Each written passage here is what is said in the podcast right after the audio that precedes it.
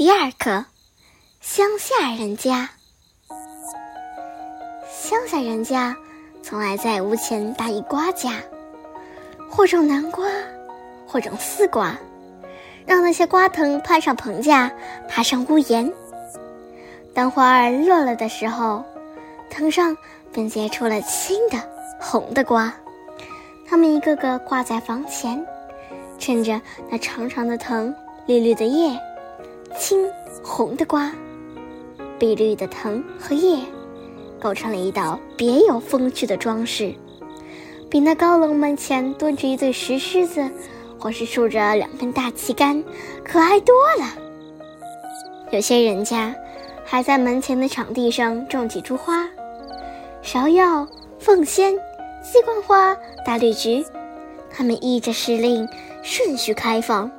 朴素中带着几分华丽，显出一派独特的农家风光。还有些人家，在屋后种几十枝竹，绿的叶，青的干，投下一片绿绿的浓荫。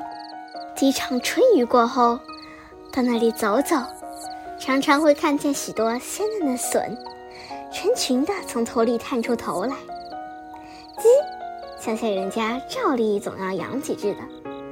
从他们的房前屋后走过，肯定会瞧见一只母鸡率领一群小鸡在竹林中觅食，或者瞧见耸着尾巴的雄鸡在场地上大踏步地走来走去。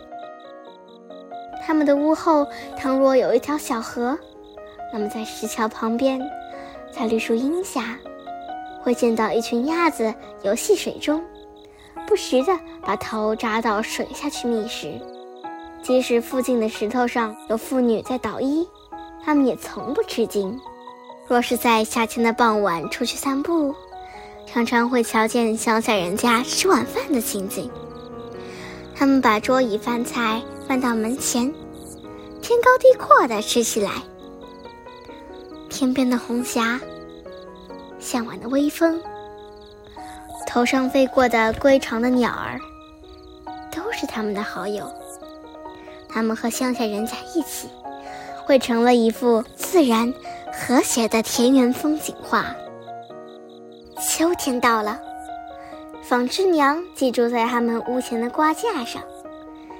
月明人静的夜里，他们便唱起歌来：吱吱吱吱啊，吱吱吱吱啊。那歌声真好听，赛过催眠曲。让那些辛苦一天的人们，甜甜蜜蜜的进入了梦乡。乡下人家，不论什么时候，不论什么季节，都有一道独特迷人的风景。